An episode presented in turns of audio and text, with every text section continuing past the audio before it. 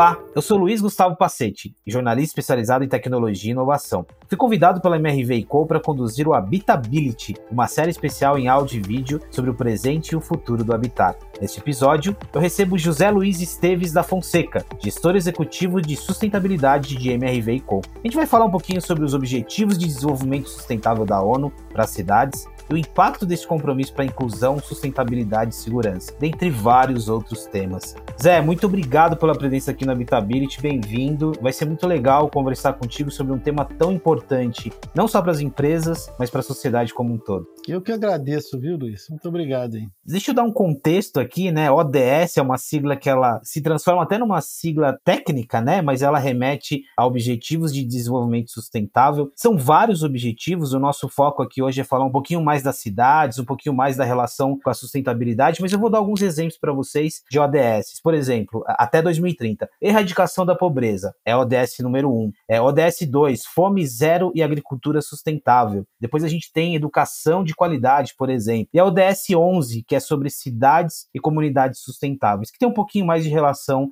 aqui com a nossa conversa. São vários compromissos que não envolvem somente iniciativas públicas, mas toda a sociedade, é, órgãos, entidades, inclusive as empresas. Zé Luiz, comenta um pouquinho para a gente, assim, do que, que a gente está falando quando a gente está falando dos ODS, qual que é a importância de discutir esse assunto, né? O quanto que ele é importante e o quanto que ele impacta vários aspectos da nossa sociedade. Bom, Pacete, vamos dar um passeiozinho um pouco antes dos ODS, que o Pacto Global, ele vinha com 10 objetivos antes de erradicação de pobreza, direitos humanos, trabalho, meio ambiente e anticorrupção. Isso já estava lá nos direitos humanos da quando a ONU foi criada e tudo mais. De lá para cá, em 2015, né, o Pacto Global chamou lá as várias entidades governamentais, participantes da ONU, as empresas, é, sociedades organizadas e tudo para trabalhar em cima desses 17 ODS, que na verdade nós estamos falando aqui dos 17 ODS que são objetivos do desenvolvimento sustentável. Então, isso trouxe em 2015 como se fosse um marco. Olha, nós estamos aqui em 2015, a gente tem o que uma meta para chegar em 2030 e tratar cada um desses ODS de forma consciente e trouxe a sociedade para a discussão do processo. E isso veio já assinando lá os 193 países membros da ONU, chamar as grandes companhias e tudo mais. Quando a gente para e pensa, fala assim, olha, 2030 é depois da manhã, amanhã, nós estamos falando de sete anos aqui, é uma coisa que está chegando aí e muita coisa ainda tem para se fazer. Então, assim, é, cabe a cada um de nós aí fazer a, a, sua parte, mas as empresas que têm esse tipo de conscientização, que é a famosa Agenda 2030, né, ela tem buscado fazer algum trabalho em cima de alguns dos ODS aí. E isso é um esforço da sociedade como um todo, do mundo como um todo, e cada um vai ter que fazer esses esforços aí. Aqui já fica claro o tamanho da complexidade em relação relação a juntar tantos agentes diferentes, né, iniciativas públicas, privadas, mas, mas fica muito claro também a, a urgência e a necessidade de fato de ter um, uma ação mais ativa, né? E quando a gente traz as empresas, a iniciativa privada, Zé, como que uma empresa se envolve num projeto como esse? Como que ela assume um compromisso? A partir é, do momento que ela assume um compromisso, como que ela coloca esse compromisso em prática? A primeira coisa é ela aderir ao Pacto Global do país em que ela está inserida. Né? Então, no nosso caso aqui, a gente tem o Pacto Global Brasil, em que a empresa entra ali, se autodeclara aderente àquele pacto e, a partir disso, ela começa a fazer uma avaliação, estudo do que aqueles 17 ODS está vinculado ao seu negócio. Então, por exemplo, quando a gente começou aqui na MRV a olhar para a questão dos ODS, era uma grande dúvida dúvida nossa, ah, nós temos que cumprir os 17? Não, a gente fez primeiro uma internalização do tema para dentro da empresa e olhou para cada área e falou assim: o que que a minha área pode contribuir com algum desses ODS? Então, quando a gente fez esses estudos, é claro que se a gente tem, nós vamos falar do ODS 11, o ODS 11 fala de cidades sustentáveis e comunidades, ou seja, a gente é o core business da MRV com o habitat, a moradia, né? Então tem tudo a ver com a gente, mas atrás disso a gente tem lá a questão de erradicação da pobreza, a questão de acessibilidade, várias situações que você vai colocando. Olha, eu consigo fazer um pouquinho aqui, um pouquinho ali. Então, quando você pensa num projeto, ele acaba vindo com outros ODS embarcados. Quando a gente fala em, em energia, que tem a ver com habitar também, então a gente trouxe a questão do ODS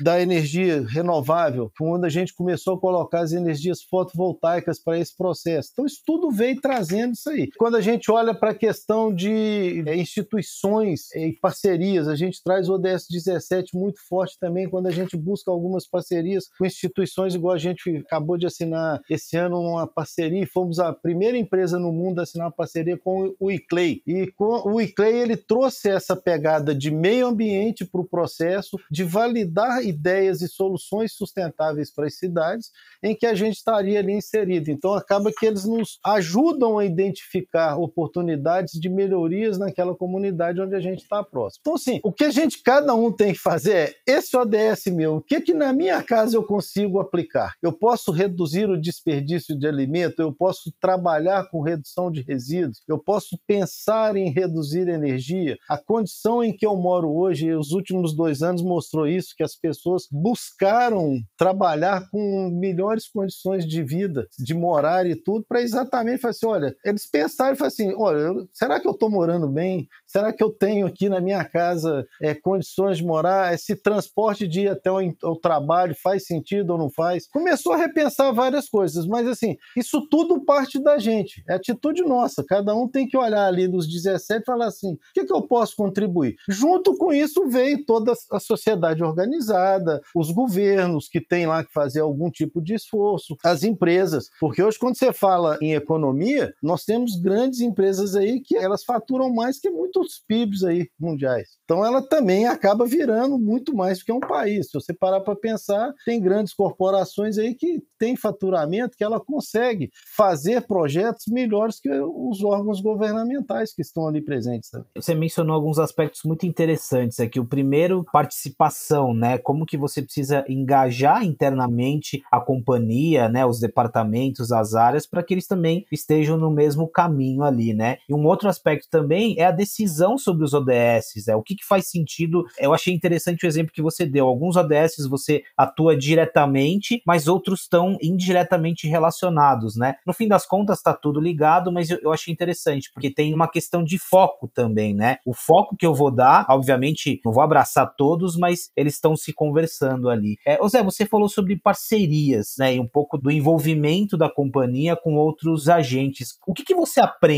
como empresa de trabalhar em conjunto, né? A gente fala muito sobre processo de inovação, processo de cocriação. Quando você senta com outros agentes, independentemente se é público, privado, o que, que uma companhia aprende nesse processo. E aí é um lado também muito interessante aqui dos ODS. A gente aprende muito, porque, por exemplo, eu não consigo estar presente em todos os 17 ODS. Aí, quando eu busco parcerias, por exemplo, de energias renováveis, a gente começou a buscar parcerias em energias renováveis com o Reclay. Foi uma parceria de trazer soluções de cidades sustentáveis que eles estão presentes no mundo inteiro. E aí a gente pode trazer uma experiência, por exemplo, de Madrid, da Espanha, para projetos projetos nossos no Brasil, a gente pega algumas soluções que deram errados ali e fala: olha, isso aqui não faz sentido eu trazer isso para o Brasil porque já deu errado, por que, que eu vou tentar fazer a mesma coisa? Então, assim, hoje a gente busca muito isso, essa integração. E os ODS trazem isso na pegada dele, de economia circular, de aumento de produtividade consciente, de redução de desperdício. Isso tudo tem também a ver com inovação. Você não consegue pensar nada hoje se não está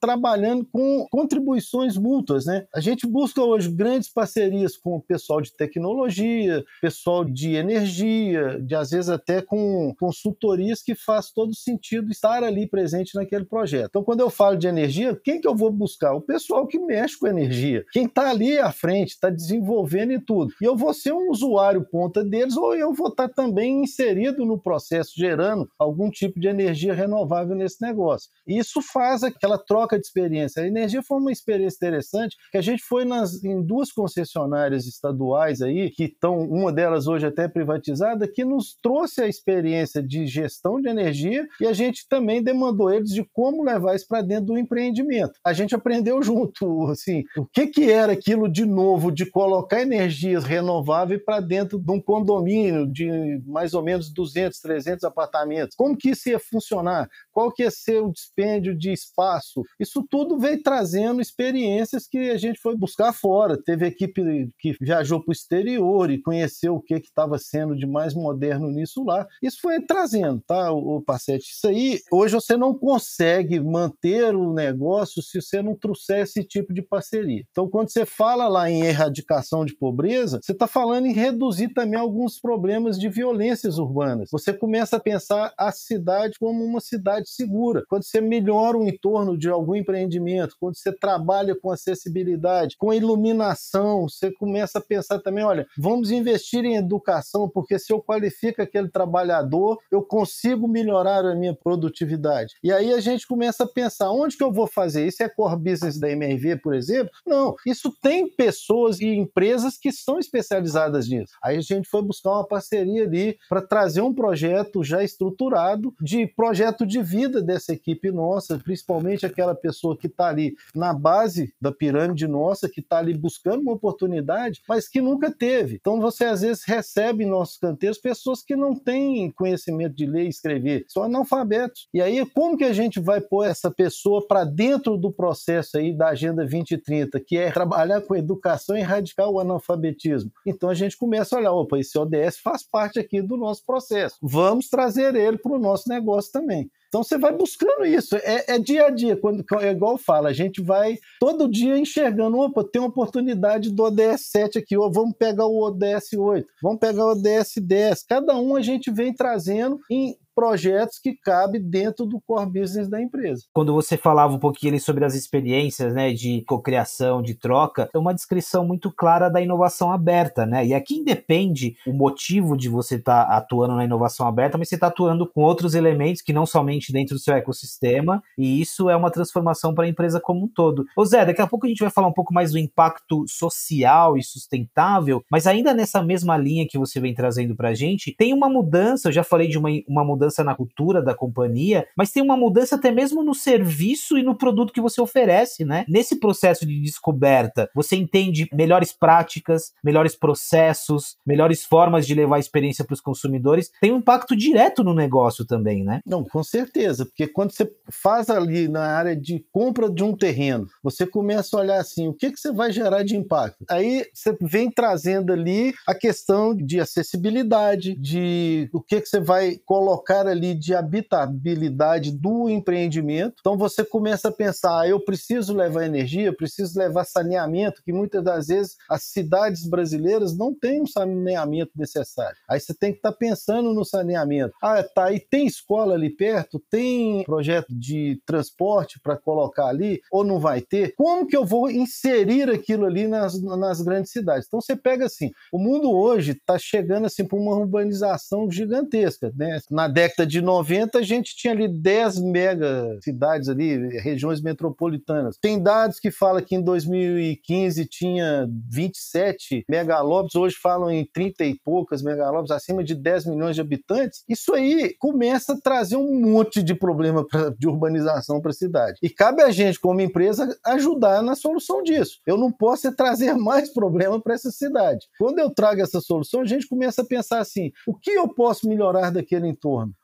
O que, que eu posso trazer de acessibilidade para aquele morador? E hoje as pessoas têm procurado morar próximo dos locais de trabalho. Né? Eles têm tentado ficar mais próximos ali de deslocar o mínimo necessário. E aí você tem que criar condições em volta. Então, quando você pensa num produto hoje de habitação, você tem que pensar em todos eles. E aí a gente, de novo, o que, que eu posso, no meu projeto, ajudar no cumprimento daquele ODS? Eu vou trazer é, a questão de acessibilidade, a questão de acessibilidade acessibilidade de idoso, que a gente parar para pensar hoje, a população brasileira está envelhecendo. Antigamente era um país de jovens, hoje a população deu uma, uma envelhecida. E aí, como que esse idoso do futuro vai estar tá vivendo? Ele vai ter condições de caminhar sem gerar acidente? Ele vai ter condições seguras de andar sozinho pelas ruas? Isso tudo tem que estar tá sendo pensado hoje para que 2030 esteja resolvido. Agora, é um, um desafio de governo. Como que o governo trabalhou nisso? Eles começaram a criar leis, que também começou lá em 2014, 2015, que foi a lei de acessibilidade, a lei de minorias lá das urbanizações e tudo. Isso veio trazendo já uma pegada governamental dentro do ODS de acessibilidade, do ODS 11 ali. Isso veio trazendo várias alterações. Então, quando você hoje fala com as construtoras que estão pensando o morar hoje, eles não podem fazer uma construção se não pensar na, na, na lei de acessibilidade, que ele não consegue nem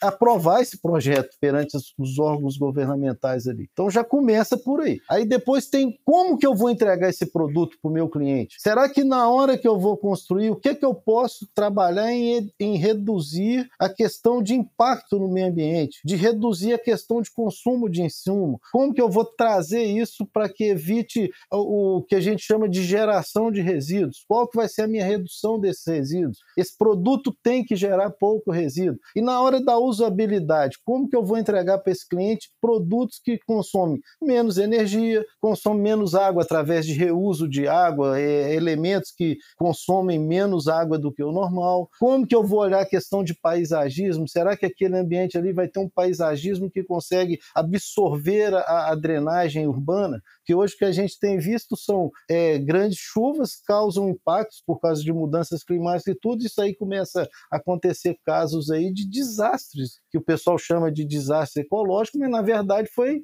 não houve pensamento em estudar ali o problema daquela cidade, a mudança climática que um dia aquela construção poderia ter causado de desmoronamento, de alagamento, uma série de coisas, né? Então hoje a gente tem que pensar nisso. Será que hoje eu construir umas capitais em, em regiões que têm risco de inundação, que o pessoal fala que os oceanos vão subir, tal, tal, como que vai ser a minha solução para que aquele empreendimento não seja impactado? Ou então estou construindo próximo de uma encosta. Será que aquela encosta vai trazer algum risco? Ou como que eu vou evitar aquele risco fazendo algum tipo de proteção? Às vezes a proteção não é só no concreto, é uma proteção de plantação. É plantar ali algum sistema de mudas que ela vai fazer a contenção daquela encosta. Então isso tudo hoje tem que ser pensado. Você não consegue mais hoje, assim, não é que não consegue. Você, eu, é na minha cabeça aqui, tá? Eu não consigo imaginar uma construção se a pessoa não pensar em todas essas condicionantes, vamos dizer assim, ou variantes de morar. O que, que pode ser melhor para aquela pessoa. Então, isso hoje é um grande desafio para arquitetos, que começa lá quando eles pensam, urbanistas, e eu tenho formação de engenheiro, sou engenheiro civil. Então, assim, para eu que faço obra, qual que vai ser ali o impacto no futuro? O engenheiro hoje tem que estar tá pensando nisso, ele não pode estar tá pensando ali só naquele momento. Ô Zé, geralmente, quando a gente olha para os grandes compromissos, né, ou para as metas, para a ONU, para o envolvimento de grandes agentes, a gente acaba, como pessoa, muitas vezes a gente acha que está muito distante, né? Eu estou relembrando aqui enquanto você falava, vários episódios do Habitability aqui, a gente tratou de temas que têm relação direta com o que a gente está falando aqui, com os objetivos, e que mostram o quanto que isso impacta o nosso cotidiano, né? A nossa vida trivial. Por exemplo, o primeiro episódio do Habitability, nós falamos sobre cidades inteligentes. No terceiro episódio, sustentabilidade, no papel da sustentabilidade. Teve senior living, mobilidade urbana. Então, de certa forma, tá tudo muito relacionado e isso impacta diretamente o nosso dia a dia, nosso, a nossa forma de viver, né? A nossa relação com a sociedade. Ou seja, meu querido ouvinte, minha querida ouvinte, os ODS têm relação direta com o nosso dia a dia. Ô Zé, você mencionou um pouquinho ali do prazo, né? 2030, a gente está falando aí de, de sete anos praticamente, considerando que 2022 é, já caminha para o fim. Qual que é o, o, contexto hoje dessa agenda? E aí, claro, olhando numa perspectiva mais ampla, né? Olhando um pouquinho é, para o Brasil. Qual que é o contexto? Quais são os desafios? Essa agenda ela vai ser cumprida? Não vai? Eu estava dando uma pesquisada que os percentuais ainda estão baixos, né? Como que a gente pode situar os nossos ouvintes nesse contexto? É, o contexto não é muito, é, vamos dizer assim, otimista, tá? Eu acho, eu na minha opinião, a gente está um pouco atrasado ou muito atrasado Então, por exemplo, a, o próprio Pacto Global, todo ano, ele cria lá o que a gente chama de, de ambições pelos ODS, em que cada empresa busca alguma ambição e divulga essa ambição para o mercado e para a sociedade como um todo, que ela vai ajudar naquela contribuição. Então, por exemplo, é, teve, teve um ano aqui que nós aqui na MRV Co fizemos uma ambição pelo ODS que era redução de, do consumo de água e a gente entrou com um projeto de reuso de água para construções populares. A gente existe hoje esse modelo para habitações de alto luxo, só que para a construção popular ela ficava inviável pela, pelo preço do produto em si. Então a gente começou a estar tá, e estamos nesse estudo aí de novo, trazendo inovação, parcerias com universidades que a gente tem, é, parcerias com outras empresas do ramo para que como que nós vamos baixar esse custo para esse futuro morador? E aí eu viabilizar uma questão de redução no reuso de água. E aí, Pacete, quando eu falo assim redução, às vezes as pessoas que têm alto poder aquisitivo falam assim: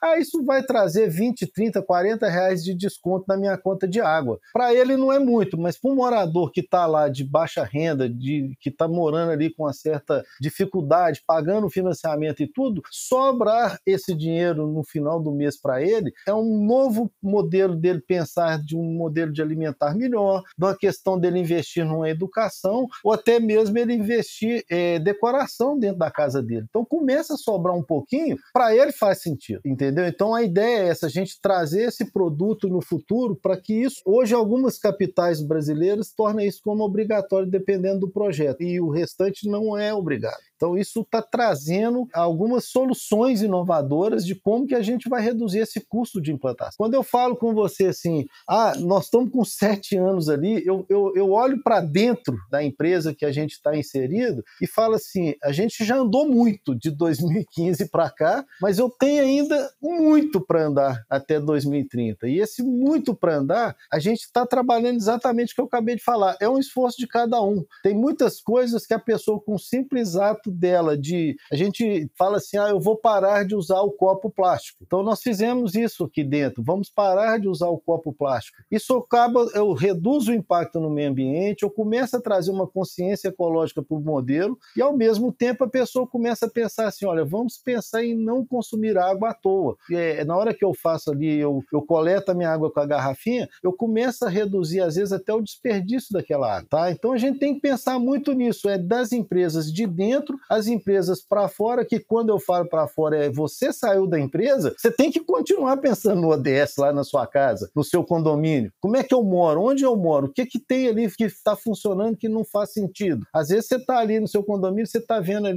a gente viu nesse período de pandemia, caixas e mais caixas de papelão sendo entregues nas casas, e aquilo gerou ali um impacto de aumento do resíduo sólido urbano. E o que que isso foi feito? Será que aquilo foi reciclado 100%? Será que aquilo gerou algum tipo de economia circular? Ou simplesmente foi jogado fora? É isso que a gente tem que começar a pensar. Então, por exemplo, eu dentro da minha casa eu já faço isso aí há muitos anos. Eu segrego o resíduo sólido, o resíduo orgânico. Eu não consigo pensar na minha vida se eu não tiver isso hoje. Isso já vem educando meus meninos. Então, assim, hoje isso é natural dentro da minha casa. Os meus filhos já estão um com 20, um com 22, eles fazem isso naturalmente. Eles já sabem ali, já chega. Então, um deles que foi morar no exterior, os dois hoje moram, mas logo quando esse mais velho foi morar no exterior, num apartamento dele, já estava ali definido dentro da universidade o tipo de resíduo que ele podia jogar no, no o tipo de resíduo que ele podia jogar em outro. Isso ele já pegou aquilo naturalmente. Ele falava: olha, aqui, pai, a gente só pode passar o cartão para descarregar ele, é, resíduos recicláveis. Quer dizer, ele já começa a levar essa consciência. Faço ideia na próxima geração, já vai ter uma outra consciência melhor do que a nossa. Eu não fui qualificado para isso. O que eu sabia era da porta para fora o problema é do prefeito. Da porta para dentro eu tinha que guardar de algum jeito.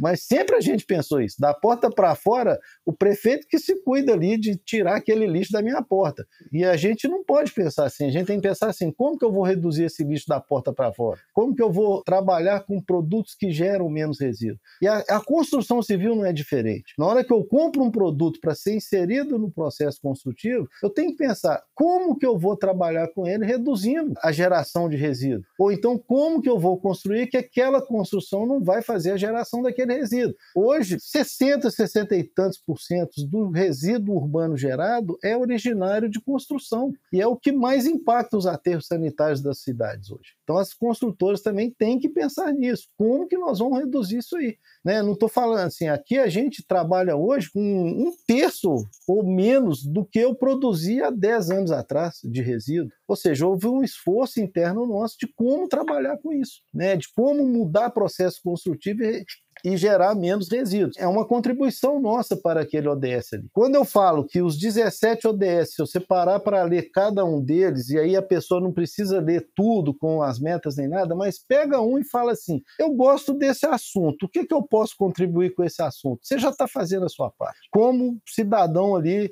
que está pensando em 2030, que mundo que nós vamos querer deixar para 2030 ali. Ô Zé, quando você deu o exemplo ali da conta de luz, né, e o exemplo também do copinho, e mesmo esse exemplo dos resíduos, eu acho que de novo, né? E vale muito bater na tecla. É um esforço coletivo, ele é um coletivo em todas as esferas. É do presidente ao cidadão, é, é do governante e também é das empresas. Agora, Zé, pegando esse gancho dos resíduos, eu fiquei aqui pensando, né? Tem um grupo importante de ouvintes que são é, microempreendedores, que são empreendedores, que têm né, empresas médias, pequenas. Existe muito mito em relação a custo? Ah, não, Zé, mas você está falando da perspectiva de uma grande companhia, né? Eu vou precisar de investir, eu vou precisar de mudar algumas coisas que vai me gerar custo. Isso são mitos. Como que a gente faz a balança desse equilíbrio, né? Sair do conforto para mudar, mas também não transformar isso em barreiras. Pacete, já começa o mito por aí quando você fala que é custo, tá? Eu acho que você, quando olha para essa questão de sustentabilidade e alguns projetos, você começa a trabalhar em investimento. É várias e várias vezes eu já fui fazer apresentações, as pessoas me falam exatamente essa frase que você colocou aí. Ah, isso é fácil fazer numa grande empresa. E eu que sou pequeno, como que eu vou conseguir? Eu falo, olha, do mesmo jeito, você vai começar ali a olhar o seguinte: se eu gero lá é, uma montanha montanha de resíduos, se você gera uma caçamba, então aquela caçamba que você gerar ali, você pode tratar ela de acordo com o que você tem consciência de tratar. Você não precisa misturar aquela caçamba. E aí eu falo muito assim, quando a gente começou a fazer a segregação de resíduos dentro das obras, a maior contaminação que a gente tinha das nossas caçambas eram os vizinhos em torno do, dos nossos empreendimentos, que ele pegava o lixo da casa dele e jogava dentro da nossa caçamba. Ao fazer aquilo ali, ele contaminava a caçamba. Então, todo o esforço que eu tinha feito de segregar o tipo de resíduo, ele ia lá e me poluía aquilo ali só do ato de jogar um saco de lixo orgânico ali dentro. Quando a gente fala assim, é possível fazer sustentabilidade independentemente do tamanho da empresa, é possível.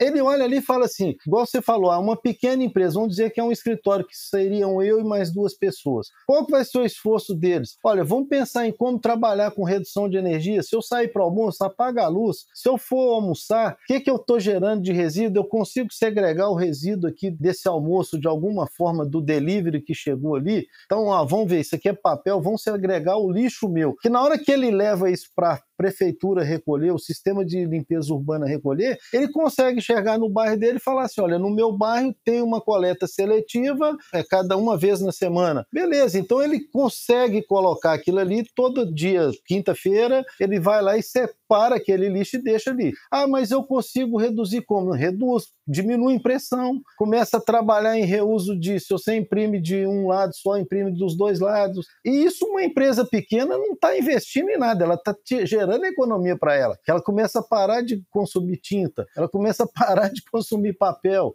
Não precisa ser gigante. É que eu falo, que o pessoal erra muito quando olha para os ODS é que ele tem que olhar o seguinte: no meu negócio, o que, que eu posso contribuir? Se eu não posso no meu negócio, eu pessoalmente, em que, que eu posso contribuir? Então, por exemplo, quando a gente usa, utiliza o carro né, na, nas grandes cidades, será que aquele carro, eu utilizo às vezes o meu carro sozinho, aquilo me incomoda, mas é uma situação às vezes da das cidades onde a gente está inserido que não tem um deslocamento adequado de transporte público. Quando você tem um transporte público eficiente, a pessoa não precisa de utilizar o carro. E as cidades nossas hoje não estão preparadas para isso. Ela tem um problema sério de transporte público. O que, que uma empresa pequena pode fazer para ajudar? Ah, vamos trabalhar próximo ali da, da onde eu moro, próximo de onde eu estou trabalhando. As cidades tinham uma dificuldade antes, por exemplo, tinha uma legislação que proibia de você trabalhar em casa. Você não podia ter um CNPJ no, no mesmo lugar que você morava. E aí a lei veio com essa questão de toda a pandemia que o pessoal viu e falou: olha, eu tenho que mudar isso e permitir que nas casas tenha CNPJ. Que aí começou você, às vezes, é um trabalhador off-site, você é um autônomo, presta serviço e você pode trabalhar de casa. Você não precisa ir para um escritório trabalhar. Às vezes, o, o que está dando hoje grande solução nessas pequenas empresas é o co-work, que também é, alugam espaço. E esses espaços ali você vê 10, 15, 20 pequenas empresas trabalhando, ou seja, em vez de ter ali um cara um exclusivo para ele, ele está compartilhando espaço. Isso é uma forma de ajudar nos ODS urbanos ali. Esse é outro assunto que apareceu no episódio 6, o trabalho, né? o impacto do trabalho nas nossas dinâmicas. Você está vendo como é que nós estamos falando em ODS o tempo inteiro? Você, no seu dia a dia, você conversa com ele sem perceber. Está tudo muito conectado. E é interessante, quando assim que a gente começou a nossa conversa, eu imaginei, nossa, mas esse assunto ele pode nos levar para um lado técnico, né? Mas foi tão assim. É, a, a, você foi didático né, nos exemplos, mas não é nada técnico, é, uma, é um assunto que tem a ver com o nosso dia a dia, como eu já disse várias vezes, né? O, o interessante, Pacete, que os ODS não tem nada técnico mesmo. Ele é tão assim à vontade, ele não te coloca números. Se você lê os ODS, ele fala assim: erradicar a pobreza, erradicar a educação, melhorar isso. Ele te dá uma meta. Aí quando você vai lá e assume um compromisso, aí sim, o Pacto Global te chama para assinar ali um desafio. Qual que vai ser o seu desafio? Isso é um compromisso que a empresa faz. A gente, como cidadão, não precisa pôr um número ali. Se você fizer aquilo ali no dia a dia, você está trazendo ajudando naquele processo. Que quando você me falou lá, na, lá no início, é fácil, nós vamos cumprir? Eu acho assim, primeiro, cada um tem que fazer a sua parte, não vai ser fácil. Não vai ser fácil. Agora, várias e várias ações, quando chegar lá em 2030, a gente pode olhar e falar assim: bom, nós cumprimos isso, então vamos pegar isso aqui agora e vamos fazer uma redução e focar onde não foi cumprido, né? onde que ficou abandonado e o que, que podemos resolver isso. Aí talvez a gente vai colocar uma meta para mais cinco anos, eu não sei, realmente, é, todo ano, quando a gente tem ali as discussões. É, é, com, com o pessoal do pacto e tudo, quando a gente vai para algum evento, o pessoal sempre tem discutido o seguinte: como que nós vamos estar em 2030, que mundo que eu quero deixar para as novas gerações, né? Nós não também nós não podemos parar de viver. Você concorda que assim, a, a minha geração, a sua, foi criada sem pensar nisso. A gente tinha lá uma, uma doideira lá no fundo atrás, falava, ah, vai faltar comida, vai dar isso, vai dar aquilo, mas o mundo foi se adaptando,